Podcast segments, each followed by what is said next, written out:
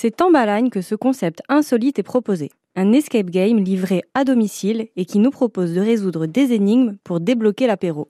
L'apéritif est verrouillé dans une énorme glacière, il se mérite. Plus nous avançons dans le jeu, plus nous libérons d'ingrédients dignes d'un véritable apéro. Deux équipes s'affrontent, de 4 à 8 joueurs, les troubles fêtes et le front de libération de l'apéro. Nous désignons un maître du jeu, qui peut jouer normalement, mais il peut aussi accéder aux indices et solutions en flashant un QR code en cas de besoin ou de grande soif.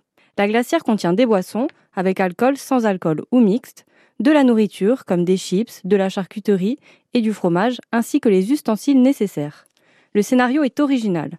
Le Front de libération de l'apéro, une association à but non lucratif de la loi 1901, a pour objectif de protéger la gastronomie française, ou plutôt corse à vrai dire, au travers de son activité la plus populaire, l'apéro. Ces derniers temps, un groupuscule nommé les Troubles Fêtes lui met des bâtons dans les roues et de ce fait, l'association a décidé de recruter.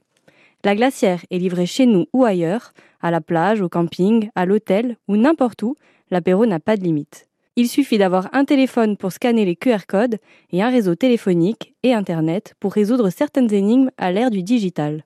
Et pour les événements particuliers, le contenu peut être adapté. Les dés sont jetés, nous n'avons plus qu'un objectif en tête, libérer l'apéro bien gardé dans la glacière, livré chez nous en Balagne. C'est le jeu qui donne soif.